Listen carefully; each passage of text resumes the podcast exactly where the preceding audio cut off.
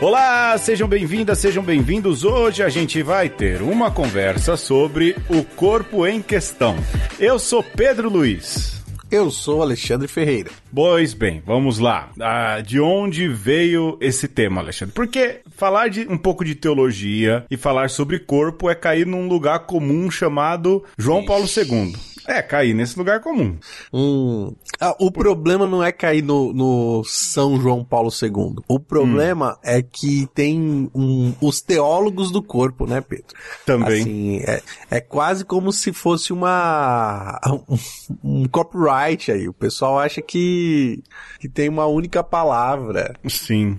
E a intenção desse programa, especificamente, é, né, dessa conversa, de novo, é sempre uma conversa para provocar. A gente não quer quer dar aula, a gente não quer né, nada disso. A gente quer provocar você, quem sabe, para ir um pouco atrás das coisas, abrir um pensamento, formar algum tipo de diálogo. A única coisa que a gente não tem diálogo aqui, né, Alexandre, é com nazista e fascista, não, é isso? E jamais. racista. O resto a gente se abre ao diálogo, jamais. né? A gente tenta dialogar. Mas é entender e... essa questão do corpo a partir, ou à luz, melhor dizendo, de outras discussões de corpo, sobre o corpo que vem acontecendo aí na periferia de quem crê, mas no centro de quem não crê. Acho que essa é a real, né, Ferreira? Sim, e é um exercício sempre de colocar as coisas no lugar aqui dentro de nós, né, Pedro? É, uma conversa é muito isso. E a gente já falou mal de, de monarcas, né, em outros programas. Semana passada a gente já falou também de, de corpos incorruptos. ou, ou corruptos corpos, né? Então é, a gente tá é. numa esteira aí. Se vocês forem ver, é quase uma trilogia esse programa aqui. É. Agora, dessa vez, não, não intencional, né? Porque de vez em quando a gente faz não. umas trilogias, elas é. são intencionais. Mas essa aqui é a pauta surge daquilo que é a vida e um pouco aquilo que vem acontecendo daqui e dali. Daqui a pouco você vai entender melhor. Por incrível que pareça, essa pauta ela veio um pouco por causa do Big Brother Brasil. Veja só, hein, Alexandre? Fica quieto. Dá pra crer. É, não, a gente tem que dizer, a gente tem que dizer. Afinal de contas, até o áudio que vai ilustrar vem daí, né, Alexandre? Vem, então, é a gente tem que dar crédito aí de onde veio, de onde partiu a conversa. Bom, pra gente não perder muito tempo, mas não é, deixar de lado as tradições, afinal de contas, nós somos tradicionalistas. Nós somos muito tradicionalistas. e nós seguimos Sim. as tradições, todo o rito de uma conversa. A gente não abre mão desses ritos já fundamentados há 213 programas. Nós vamos Sim. fazer um jogo.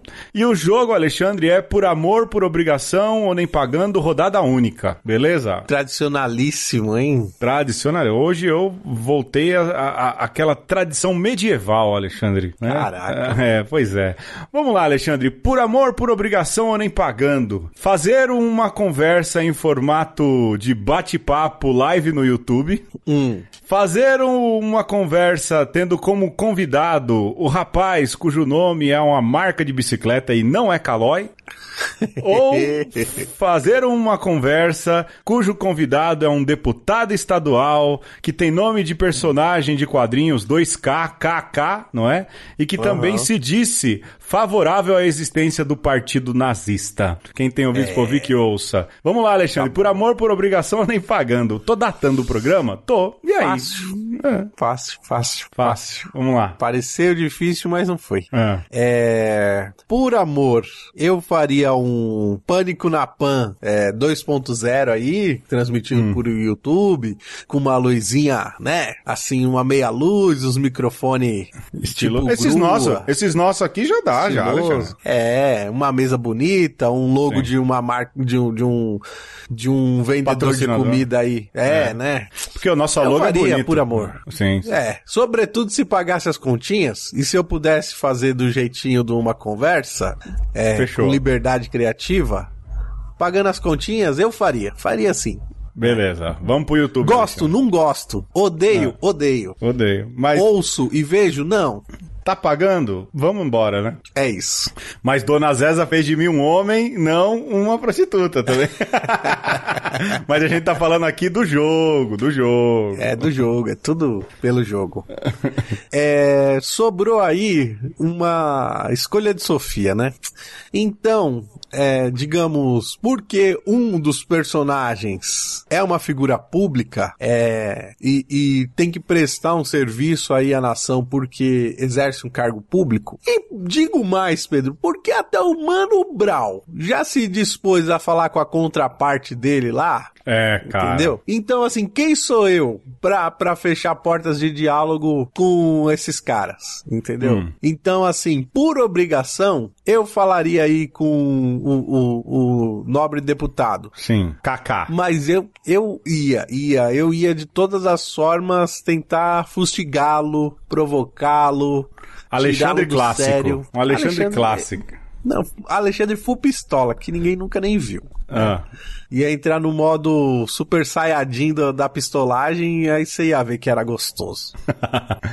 e nem pagando. E nem pagando o, o, o cara lá da, da concorrente da Calói, entendeu? Porque, mano, não sabe nem conversar direito, nem o português não sai direito da boca da, da, da pessoa, entendeu? Ah. Assim, é mais fácil conversar com, com, com pessoas é, que nunca ouviram falar de podcast. Talvez fosse uma conversa mais Proveitosa. mais proveitosa do que essas pessoas metidas a falar é, em, em veículos de comunicação, mas não sabe o que significa consequência, né? São sempre falas inconsequentes. Sim. sim. É, É, ó, eu vou, eu vou na minha aqui.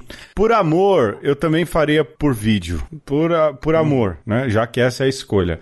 Faria uma inversão, mas não colocando ninguém aí ou passando um pano em ninguém. Né? Por obrigação, eu entrevistaria o Bicicletinha, porque o Bicicletinha é um idiota.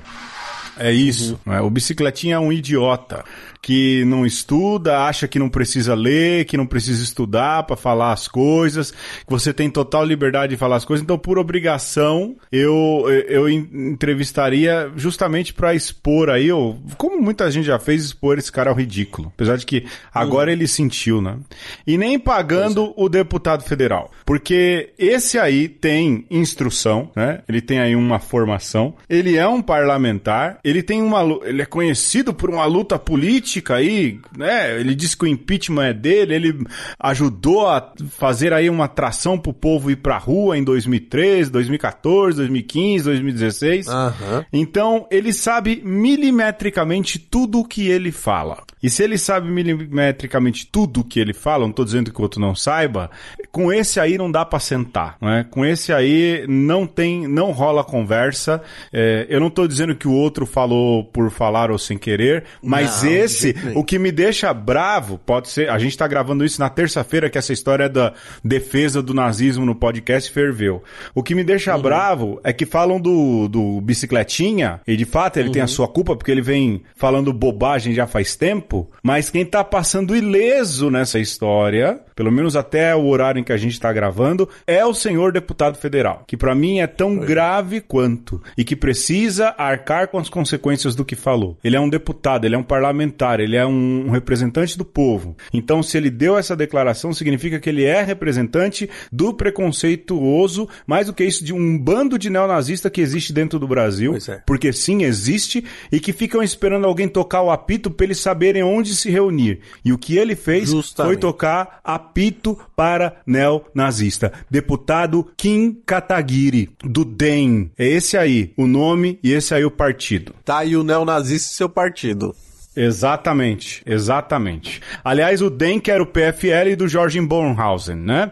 É, Faça-se aqui memória desta figura também abjeta. Chega de pistolagem, Alexandre. Vamos pro tema. Só, só uma última coisa, Pedro. Vai, vai, É, vai.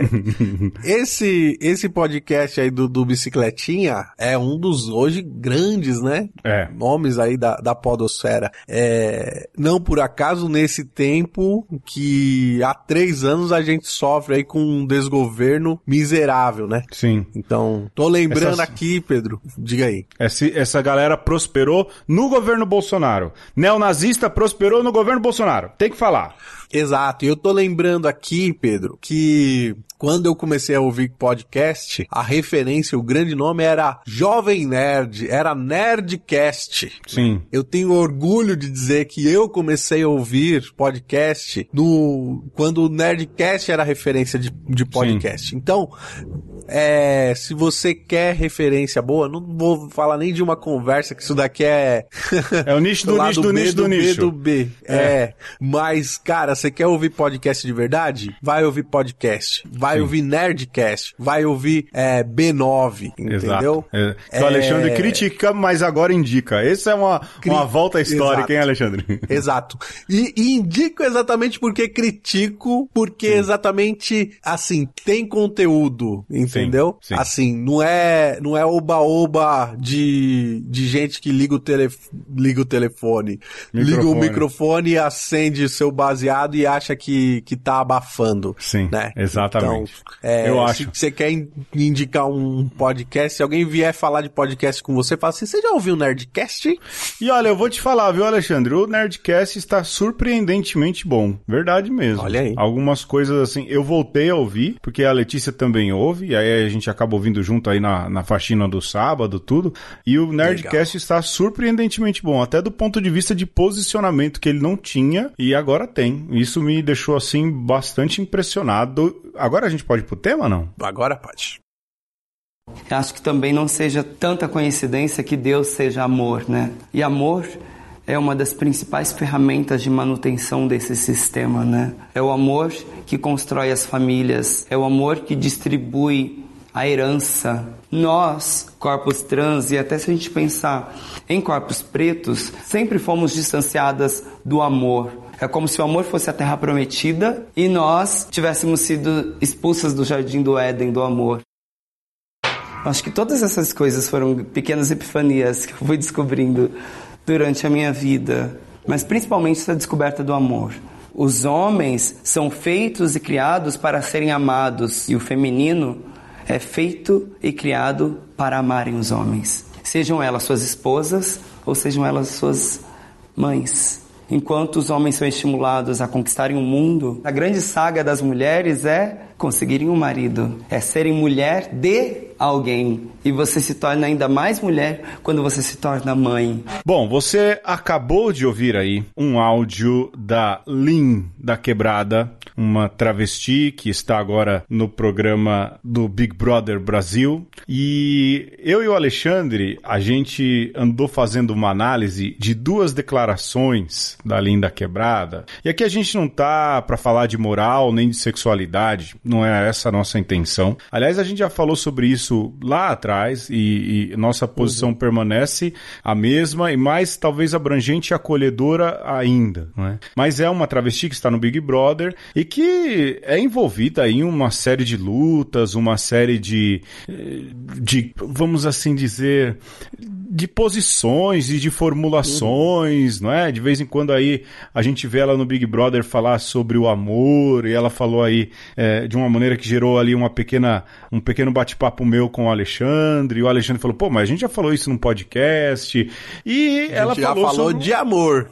De amor, de amor. E aí, essa questão de corpo entrou e o Alexandre achou esse áudio aí, que não foi falado no Big Brother, mas que revela um pouco o pensamento dela. A gente quer é, defender uh, a Linda Quebrada? Não. A gente quer atacar a Linda Quebrada? Não. Mas o Alexandre hoje deu um insight, enquanto a gente pensava na construção da pauta, de que quem está falando sobre isso de maneira séria, não no campinho nosso, porque no campinho nosso João Paulo II se tornou Romário, ele joga sozinho. Isso é fato. É mesmo. É, quem tá falando isso hoje, colocando esse debate na sociedade, são as travestis, são o, a, as mulheres trans, são os homens trans. Esta questão do corpo, que não é, é talvez um pouco da antropologia do corpo. E aí a gente quer falar um pouco sobre essa questão do corpo e trazer outros aportes. E aqui a gente não tá nem para criticar e nem para defender a teologia de João Paulo II, muito muito pelo contrário, mas também usar ele de aporte em algum momento, mas quem sabe a, aprofundar ou alargar um pouco mais sobre isso. É isso, né, Alexandre? Sim, é, e aí eu achei formidável esse áudio da Linda Quebrada, porque mostra exatamente que esse discurso novo, ele leva a coisa para frente e não dá para você simplesmente fazer um diálogo com a sociedade no dia de hoje como se esse diálogo não existisse e como se ele não tivesse consistência, né? Porque, sobretudo quando a gente vai fazer esse é, aporte teológico, que é um pouco aqui a nossa, o nosso lugar de fala, vamos dizer assim, Sim. né? É, é muito fácil a gente passar ao largo, né? A gente ignorar, né? E é muito complicado você pensar que se trata exatamente isso, né? De discursos ignorados, existências ignoradas, corpos ignorados, e que hoje em dia não dá mais para ignorar, né? Não. É, talvez nunca deu, mas do ponto de vista do discurso é muito fácil ocultar, né? Sim. E aí a gente tá se propôs aqui, né, a partir exatamente desse áudio, e dessa provocação para tentar de alguma maneira sentir e, e, e, ver como isso toca na gente, porque no fim é disso que se trata, né? É, o, isso daqui é um discurso, um discurso falado, um discurso de duas pessoas, é, e como isso reverbera na gente e como isso vai reverberar em você é o é a pedra de toque hum. dessa dessa parada toda aqui. Alexandre, eu acho que o começo de tudo, né, como um preâmbulo, nossa nossa, gastei agora. Preâmbulo foi. Né? Acho que agora foi demais. É, eu, falei preâmbulo, o Alexandre colocou na pauta propedêutica. Então, assim, a gente gasta, né? Mas isso é pra gente parecer que a gente é bom, né? Mas a, a gente tem uma questão, ó, eu pisando na linha da filosofia, pode ser que eu leve um cartão amarelo ou vermelho agora. Nesse dualismo platônico de achar que existe corpo e que existe alma, né? E é. nessa, nessa separação, nesse dualismo dualismo. E, lógico, há aí também uma fala de Paulo, né? De tudo aquilo que sois, espírito, alma e corpo. E aí há entre uh, os que creem e também no imaginário de quem não crê, mas tem algum, alguma visão ontológica da coisa ou alguma herança de uma visão ontológica de que sim, somos corpo e alma. Né? E aqui já surge um problema, porque pelo que sei, pelo que aprendi, somos tudo, não tudo, é. não é? Num panteísmo, mas somos tudo. Essa separação, esse dualismo, ele vai contra aquilo que é uma própria teologia cristã, né? cristã católica é. ao menos. Né? Pra gente ir pra frente, né, sem se perder muito aqui nessa, nessa dicotomia, é, tenho que fazer aqui a defesa de mestre Platão, que hum. já quando começa a falar de corpo e alma, ele fala que essa divisão, ela serve simplesmente para o entendimento do que é o ser humano, né? É uma, é uma divisão que ela é mental e não real. Platão fala isso. E quando o pessoal fala que Platão cria uma dicotomia, é porque não entende que Platão está fazendo um diálogo quase teatral, tanto que ele não fala na sua primeira pessoa, usa um personagem que é seu mestre Sócrates. Então, se você não entende é, a alegoria do discurso é, platônico, você já entendeu Platão pela metade. Sim. Mas o discípulo de Platão, Aristóteles, ele já resolve isso muito facilmente, Pedro. É... E aí eu faço aqui o aporte a Aristóteles porque me interessa citar o o aristotélico cristão por excelência, o doutor Angélico São Tomás de Aquino. Né? Pois é, o homem então, que vou... batizou, batizou, batizou o pensamento de Aristóteles. É, e tanto para Aristóteles como para São Tomás de Aquino, o pensador cristão aí de, de, de quilate, né? O Aquinate de quilate. Olha que Veja, bonito. é, para esses caras, né? Na, na concepção aristotélico-tomista, corpo corpo é matéria, alma é forma. Sim. né? Então, se você for pensar em computador, corpo é hardware, programa é, é software, software, né? E alma é software.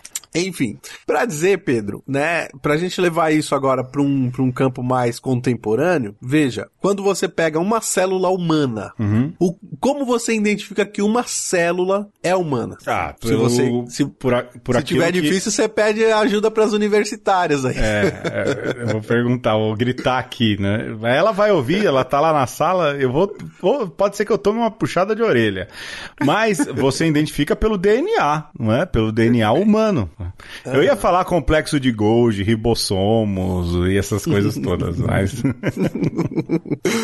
Muito bem. E o, o- então, nessa, é, digamos, compreensão de corpo e alma, o que que a gente pode chamar aí de alma de uma célula humana? A alma de uma célula humana? É, É, o se DNA alma é dela. forma. Se o alma é DNA, for- né? Sim. A, a- aquilo que... A que- identidade. a- a identidade, né? A, a forma com que esse DNA está organizado, quem manja de DNA vai falar assim, opa, essa célula é humana, Sim. Correto? Certo. É isso, né? O, a gente resolve o problema da dicotomia que não existe dicotomia quando você enxerga dessa forma, né? Alma é forma. Aí vai falar assim, poxa, mas e, e, e aí o que, que a gente faz aí com, com a alminha do, Do penadinho, fora do corpo, da turma da do Mônica. penadinho, né? A alma que tá lá no paraíso. Então, né? Do ponto de vista da, da, da nossa é, teologia, você vai ter aí desdobramentos para dizer que aquilo que é a sua individualidade, ela é, de alguma maneira, quando seu corpo, digamos assim, morre, ela é preservada por Deus, mas, segundo, inclusive, a tradição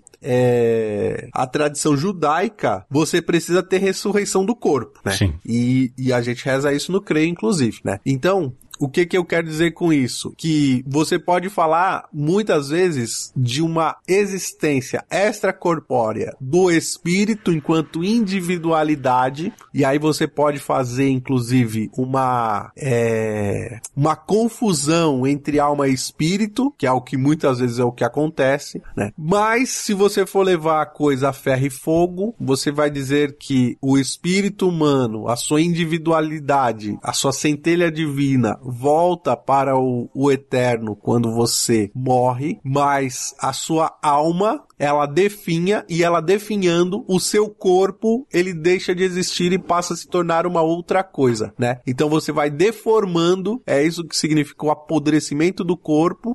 E então, na medida de que o corpo ele deixa de existir, a alma também deixa, até que a gente crê assim, Deus rearranje tudo de novo na ressurreição do último dia. num mistério que a gente não consegue entender. Existe muito teólogo explicando, até o Padre Quevedo explicava, Medard Kell tenta explicar, Renaud Blanc tenta explicar, Joseph Ratzinger tenta explicar, mas todos falam que tem limitações e alegorias aí que precisam ser utilizadas para falar um pouco. É, Von Balthasar fala também, Javier Picasa fala também, se é para citar aqui, não é?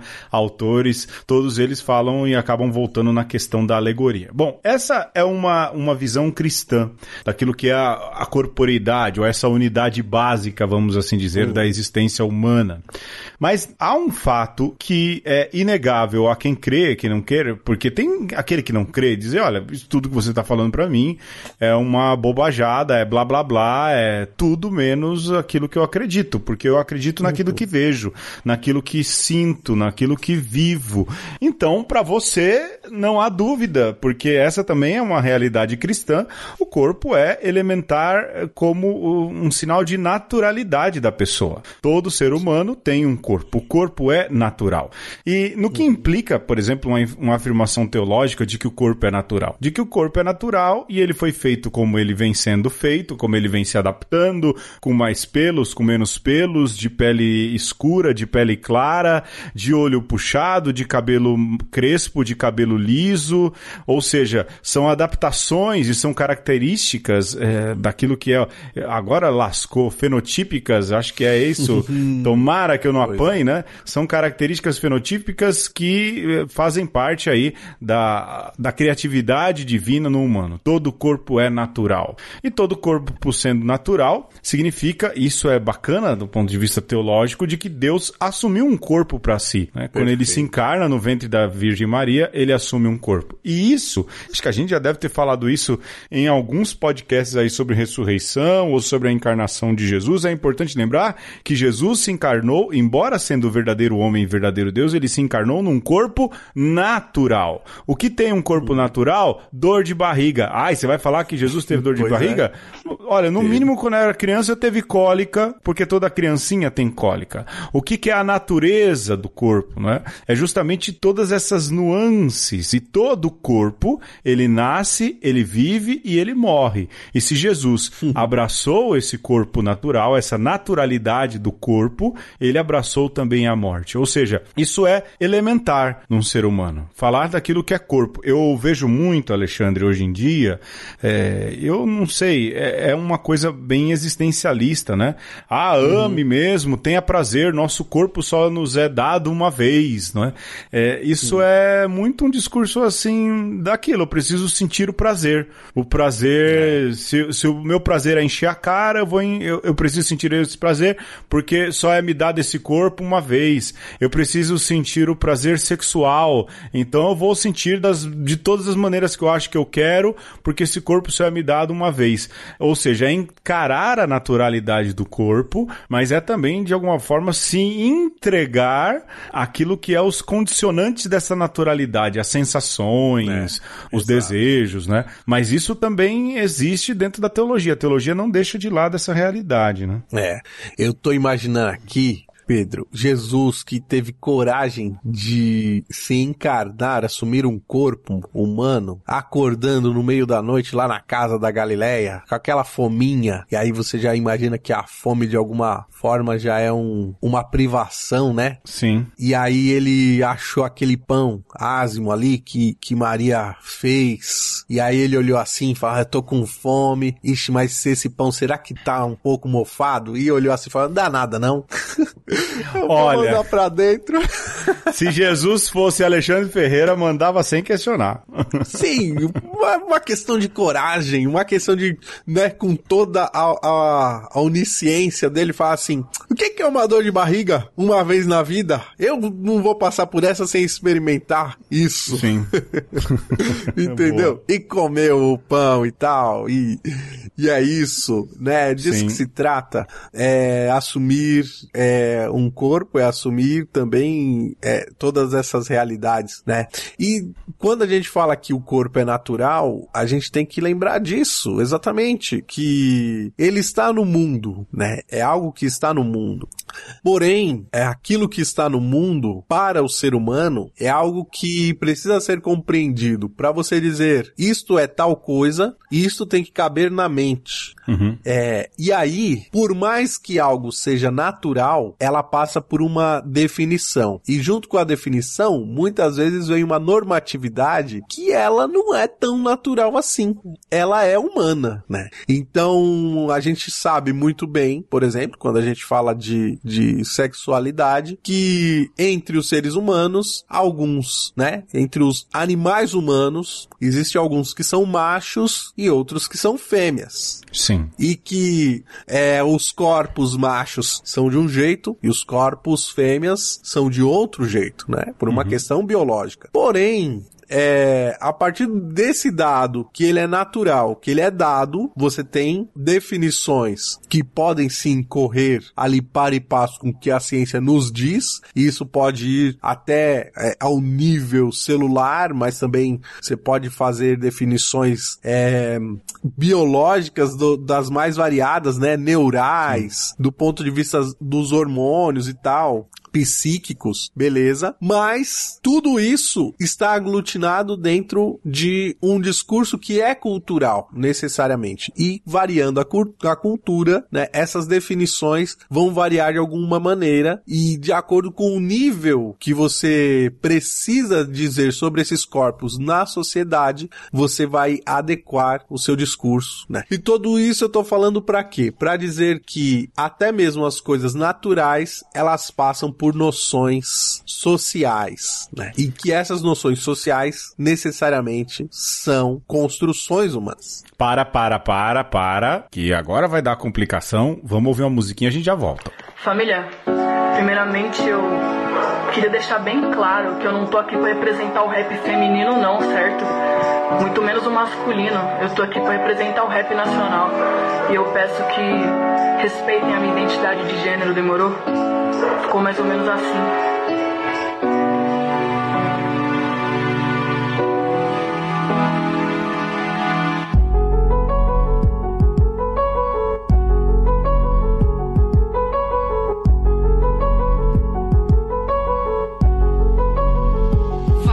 Caneta e papel na mão, pra mim é melhor que remédio. Enquanto eu vou escrevendo, não sobra espaço pro tédio. Aonde eu vou parar, não sei. Eu tô pensando há mais de um mês. E o que eu tenho visto, eu vou falar pra vocês. É tanta arrogância, tanta prepotência. A sanidade tá escassa no mundo das aparências. Não se cale jamais diante do opressor. Não deixe que o sistema acabe com seu amor. Aê, Tris, o seu som é muito bad. É que, irmão, isso é rap. Quer dançar, escuta e vete. Poesia visionária que atinge o coração. Eu falo sim da tristeza pra que haja compreensão. E como de costume, eu vou tocando na ferida. Falando dos preconceitos sofridos no dia a dia. O rap existe pra mostrar a verdade. A dor é um grito de dentro pra fora, clamando pelo amor. Aê, motor, boa noite pro senhor. Preciso chegar no centro, posso entrar, por favor?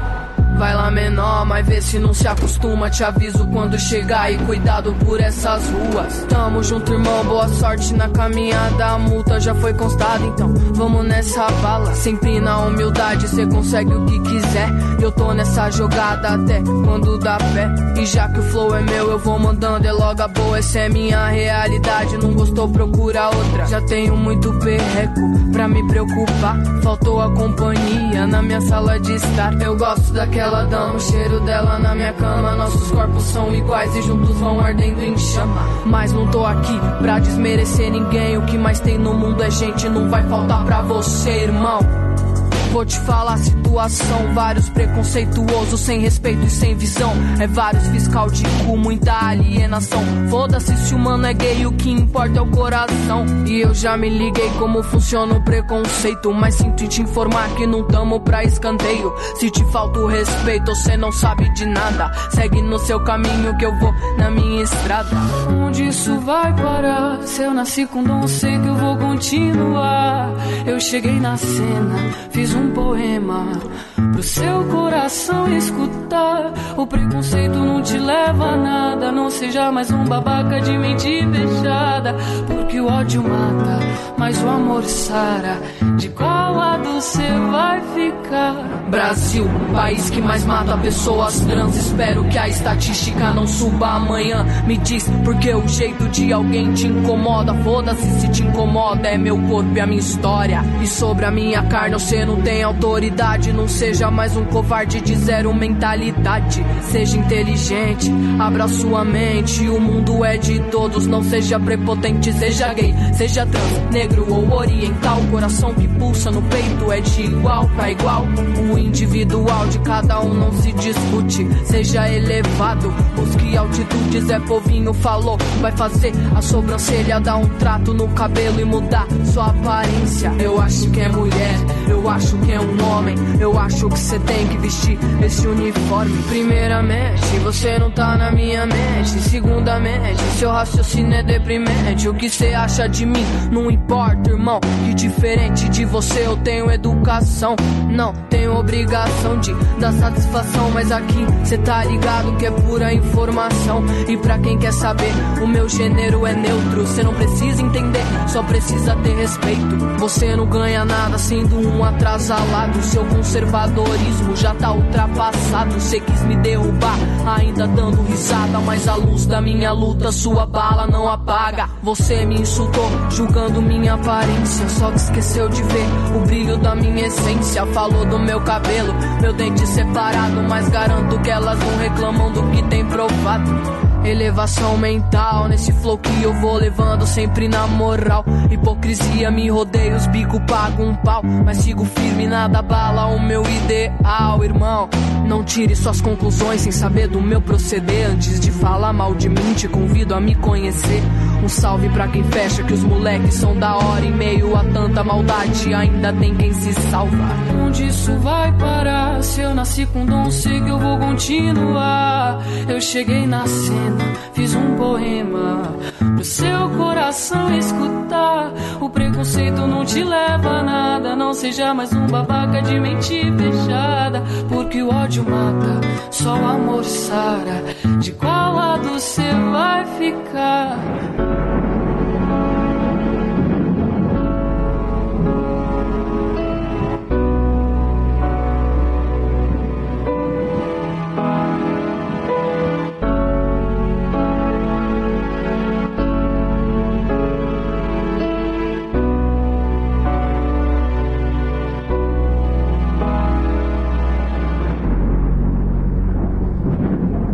E no episódio de hoje, nós estamos falando sobre a questão do corpo. E eu falava antes do intervalo musical que sim, durma-se com esse barulho, o corpo é uma construção. Ou a gente lida com discurso sobre corpos, né? E que nada é assim tão dado quanto é, a gente acha que é. E aí eu vou dar um exemplo aqui, Pedro, é, banal dessa construção, né? Que às vezes pra gente parece que é algo tão natural e não tem nada de natural. Sim. É, mulher usar saia e homem não. O que que isso tem a ver com, digamos, entre aspas, a naturalidade do ser homem e mulher? É, então, e pega, por exemplo, Alexandre, o próprio Jesus Cristo, né? Eu, quando a gente exercia o ministério, eu acho que você já deve ter ouvido isso, é, padre é homem de saia. Bom, o padre usa uma roupa ritual que se assemelha Exato. com as roupas rituais aí de todas as religiões. No tempo de Jesus não existia calça bem cortadinha, usava-se uma túnica, ou seja, se você for a ferro e a fogo, Jesus foi um homem de saia, não é? Mais do que isso, é. pega aí a, a cultura inglesa, escocesa, irlandesa, em que os homens usam kilt. Eu falo pra Letícia, eu acho o kilt muito legal. Eu só não uso porque eu não tenho corpo pra isso, eu não tenho jeito pra isso, né? eu não saberia usar, mas eu acho massa, não é? Isso. E ora, é uma saia, né? O que que tá condicionando essa vestimenta? Como tem hoje em dia, né, esse movimento aí de que mulher não pode usar calça, é, dentro da igreja católica até, né? Mulher não pode usar calça, mulher tem que usar saia, é a modéstia. A roupa da modéstia. É a roupa da modéstia. Isso é uma construção social. Isso é uma construção social do nosso tempo. Do nosso tempo. Você pega aí, o Alexandre é, é muito mais versado nisso. Pega aí a questão da estética medieval. Ora, você tinha homens maquiados, de cabelos vultuosos, pomposos, não é? E que hoje em dia seriam tratados como, né? Quem são esses aí? É, que isso aí é um homem ou uma mulher? Eram homens e o que dava masculinidade neles era justamente isso. As sociedades em que as mulheres dominam e têm pelos e não há problema nenhum em relação a isso. Então, sim, essa questão estética e mais do que isso, essa construção de corpo, ela é e não dá pra negar. Não tô falando da sexagem biológica, a gente já passou por isso lá no começo do programa, antes do intervalo. Ela é sim uma questão, uma construção social. Ser gordo ou ser magro, alisar o cabelo ou não, é, tentar ser mais alto com cirurgias e tudo mais, é, pigmentar ou despigmentar a pele, tudo isso é sim uma construção social que é dada, e aí vou parecer né, um discurso, é dada e é ditada, melhor dizendo, por aqueles que dominam. E em geral, na sociedade em que a gente vive, é ditada pelo gosto do masculino, do homem. E no nosso tempo agora, é ditado pelo gosto masculino e a questão dos corpos, isso é extremamente importante, pela indústria da pornografia, que também regula muito a questão de corpos. A, da moda também, sim, mas a da pornografia muito mais. Sim. É, e aí você fica pensando, Pedro, que, né, quem dita aí o, o padrão, quem diz o que é homem, o que é mulher, o que não é homem, o que não é mulher, são homens héteros, brancos, com mais de 50 anos, Detentores de poder. Detentores de poder que muito provavelmente consomem porno- pornografia, né? E que muitas vezes vê aquilo que é o, o corpo masculino ou feminino fora da, da, da construção normativa como fetiche, né? Então, não é que é proibido para esses caras. Eles simplesmente colocam ali num- numa certa é, num certo lugar que eles podem acessar quando eles querem, mas que não podem falar sobre, né? E é por isso que é importante o discurso da Linda Quebrada, né? De tantas outras é, militantes aí da causa LGBTQA+. Porque é, são essas pessoas que muitas vezes são ocultas, que se manifestam e mostram pra gente que, peraí, quer dizer que tem hora que a gente serve e hora que a gente não serve? A mesma coisa a gente pode falar pro corpo negro, a gente pode falar também pro corpo Do pobre, trabalhador, Oh, né? Sim, sim. Que, que pode ocupar aí o- a casa grande para trabalhar, para limpar, para fazer comida, mas o corpo pobre trabalhador não pode entrar no elevador dito social. Menos, né, Alexandre? Até, ou mais, na verdade. Serve, o corpo pobre serve para ir trabalhar no shopping. O corpo pobre, pouco importa quanto tempo o corpo pobre gasta para ir prestar serviço pro patrão e dar lucro pro patrão. Desde que ele chegue no horário e saia no horário, até um pouco depois do horário combinado. E se na volta de casa ele mora numa periferia, num barranco, e esse barranco cai, vem um maldito presidente da nação e diz que faltou visão de futuro. O corpo pobre serve para isso, para servir o, o branco, o rico, o milionário, o bem colocado. É, eu pensava isso, E eu falava, para isso serve. E é hétero, lógico, não é? E que sim, como disse o Alexandre, consome todas essas perversões e perversidades, assim, com muita tranquilidade, e basta ver o número de acessos, sai, volta e meia saem essas pesquisas, o número de acesso de brasileiros nesses sites de pornografia e as preferências do país cristão, de gente de bem, acerca dessas sexualidades. Uma das mais procuradas, eu lembro disso, esses dias até conversava isso com a Letícia aqui em casa, é a procura por travestis. De onde vem esse interesse, não é? É o uso do corpo. Ah, aqui eu não estou entrando na questão de, eh, como é que se diz? De, de, de gosto, Moral, de né? opção sexual, exato, moral, nada disso. Não estou falando de questões de homossexualidade, pansexualidade, não é isso.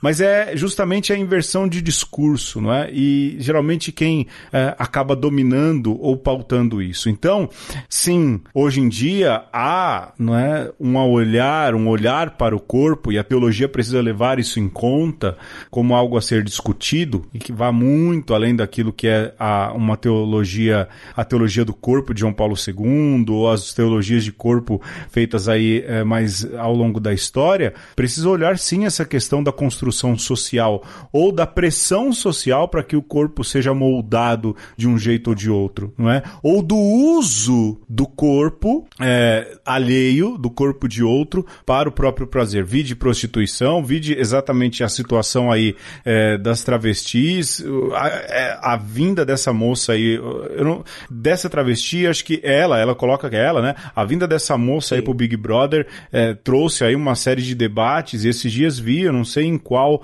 órgão desses de imprensa, que a maior parte das travestis vivem de prostituição. Ora, eu passo aqui, a gente passa aqui na rua, eu, às vezes a Letícia a gente passa e tem ali uma zona de prostituição no caminho de casa, do centro para casa aqui. A gente tem dúvida às vezes se é mulher, se é uma travesti. Então nessa vida, não é? E isso é dignidade de corpo? Você pode dizer, ah, mas escolheu. Uai, mas ela escolhendo ser travesti, não é? Ela o- abraçando Ela esse só jeito. pode escolher isso. Ela só pode né? escolher isso? É só isso que é dado a ela? Numa nação cristã que se diz misericordiosa? É só isso que é oferecido a esse povo? Poxa vida, né?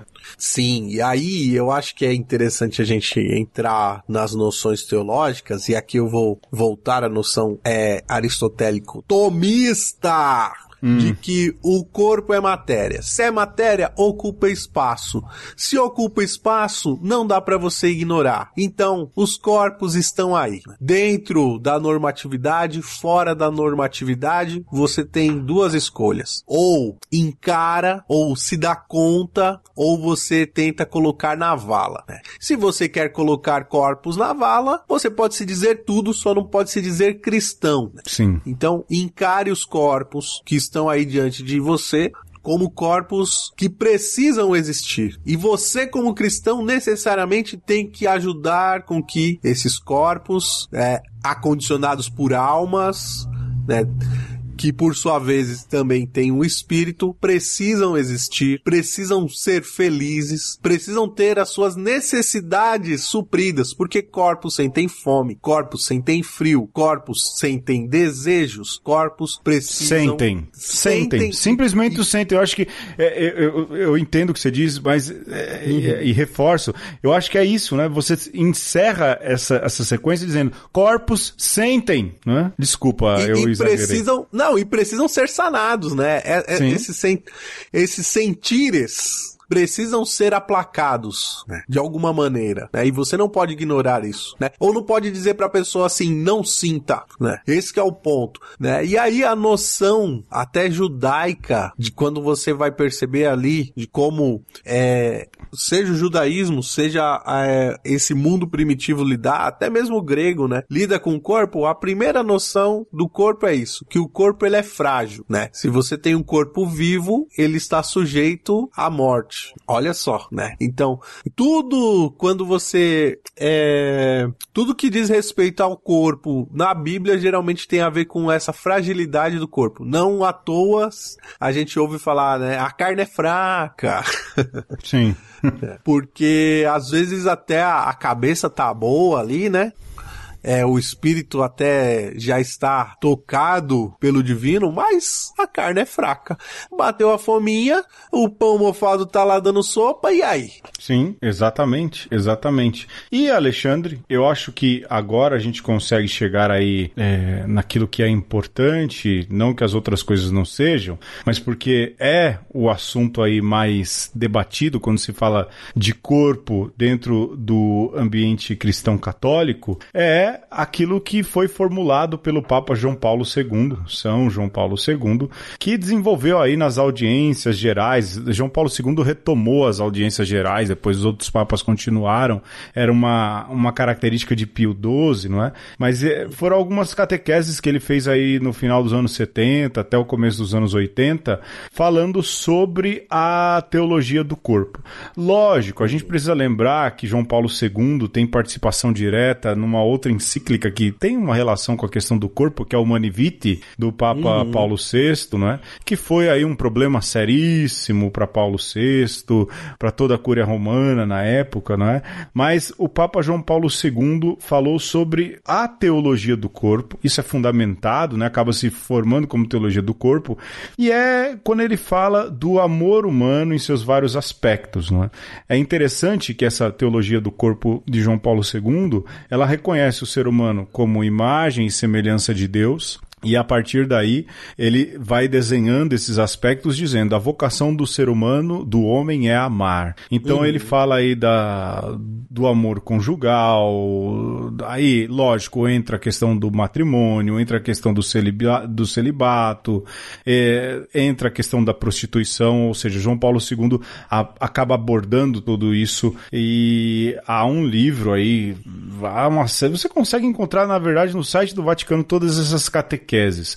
Mas, em resumo, a teologia do corpo, ela vem trazer um aporte, é, é uma antropologia teológica atualizada de João Paulo II, lógico, baseado naquilo que é uma formulação de João Paulo II a respeito da teologia do corpo. É, e, lógico, eu acho que uma antropologia teológica, essa seria talvez a melhor definição a respeito do que João Paulo II fez, né, Alexandre? Sim, é, eu acrescentaria ainda, Pedro, é, o dado de que às vezes a gente esquece que o JP2 antes era Carol Voitila, que uhum. era filósofo.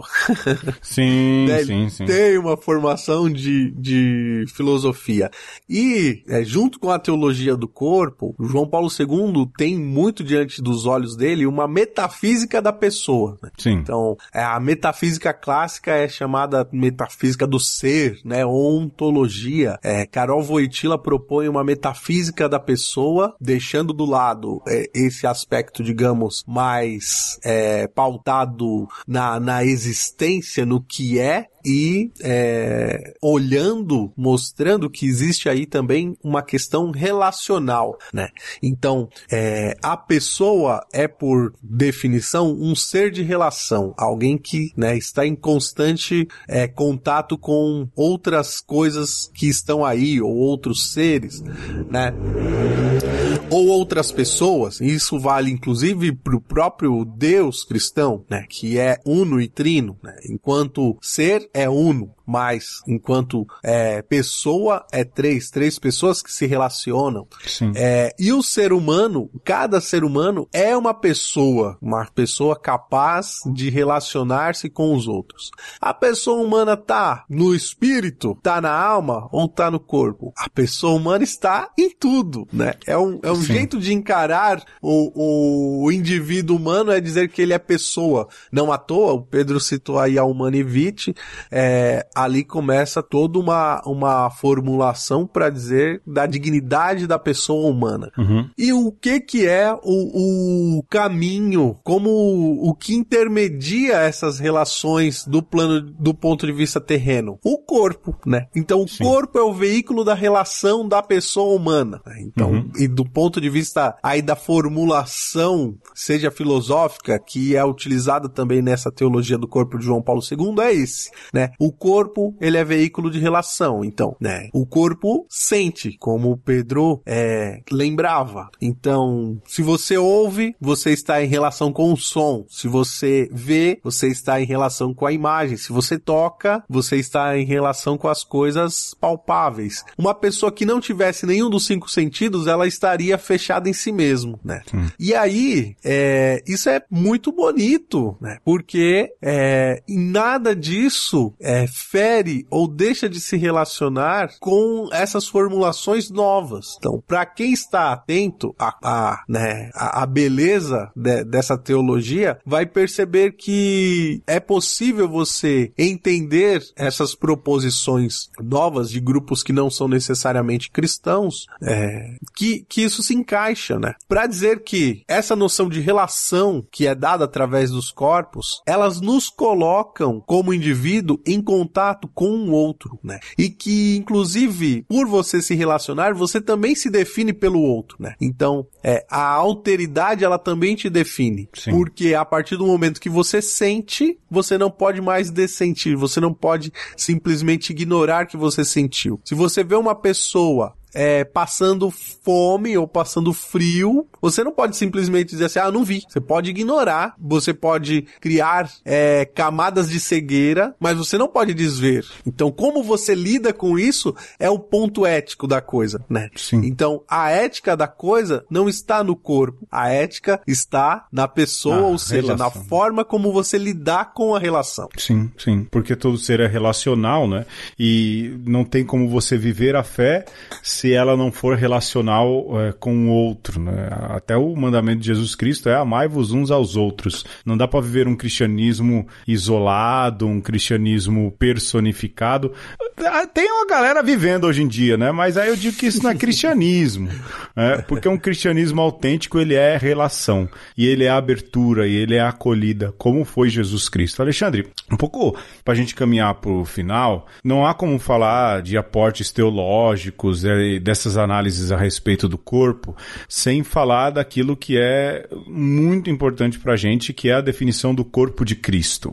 Eita. E aqui dentro há duas realidades. A primeira, a do pão, do corpo de Cristo, a Eucaristia, o pão consagrado, que tem um sentido de comunhão, de comunal, de comum, de Exato. comunidade. né? Tanto que quando o padre termina a consagração, ele diz: Nós vos suplicamos que, participando do corpo e sangue de Cristo, sejamos reunidos pelo eh, Espírito Santo num só corpo e num só Espírito. O caráter comunitário da Eucaristia. O padre acaba de, comun, de, de, de consagrar ali o pão e o vinho, transformar o pão e o vinho no corpo e sangue de Cristo, ele faz um apelo à comunhão. né? É um ato de comunhão. Mas também há a definição paulina de que a igreja é corpo de Cristo. Em ambas, não é? há o apelo de relação. Aqui aí eu retomo o que o Alexandre dizia de João Paulo II. Não há como se falar de corpo, lógico, na teologia a gente está fazendo aqui pequenos aportes teológicos a respeito de corpo, não é? E tentando aí é, provocar não é, a construção de uma outra teologia de corpo, mas não há como se falar de corpo sem falar do corpo de Cristo e desses aspectos que acabam desembocando também na questão relacional. Embora hoje, eu estou cheio dos emboras, se viva também um cristianismo de que toma a comunhão, que recebe a Eucaristia, mas é extremamente individualizante. Não é? É, e é triste ver esse tipo de coisa acontecendo quando, dentro da teologia daquilo que é celebrado, a comunhão com o próximo, ou o sentido comunal da coisa, ele é ressaltado a todo momento, né? É triste, é, assim, é meio decepcionante, sabe? Sim, é impressionante, né? Quando você pensa nos dias de hoje, tanto se fala de bolhas, né? Ah, fulano vive numa bolha. Ah, porque a bolha do, do, do, do WhatsApp. O que são as bolhas, se não um fechamento para o diferente, né? A questão é, às vezes você se dá conta de que você está fechado e busca essa abertura, ou você se dá conta da bolha e fala assim, é isso mesmo que eu quero, e eu quero que o resto se lasque, né?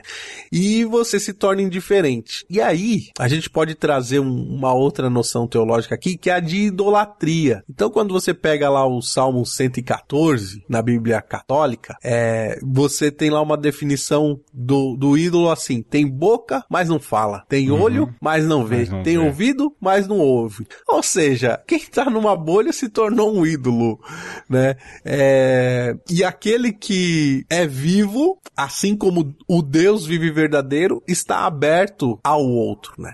Sim. E aí a gente percebe que idolatria né? e, e legitimidade de culto, né? E fé verdadeira caminha junto com comunhão e excomunhão, né?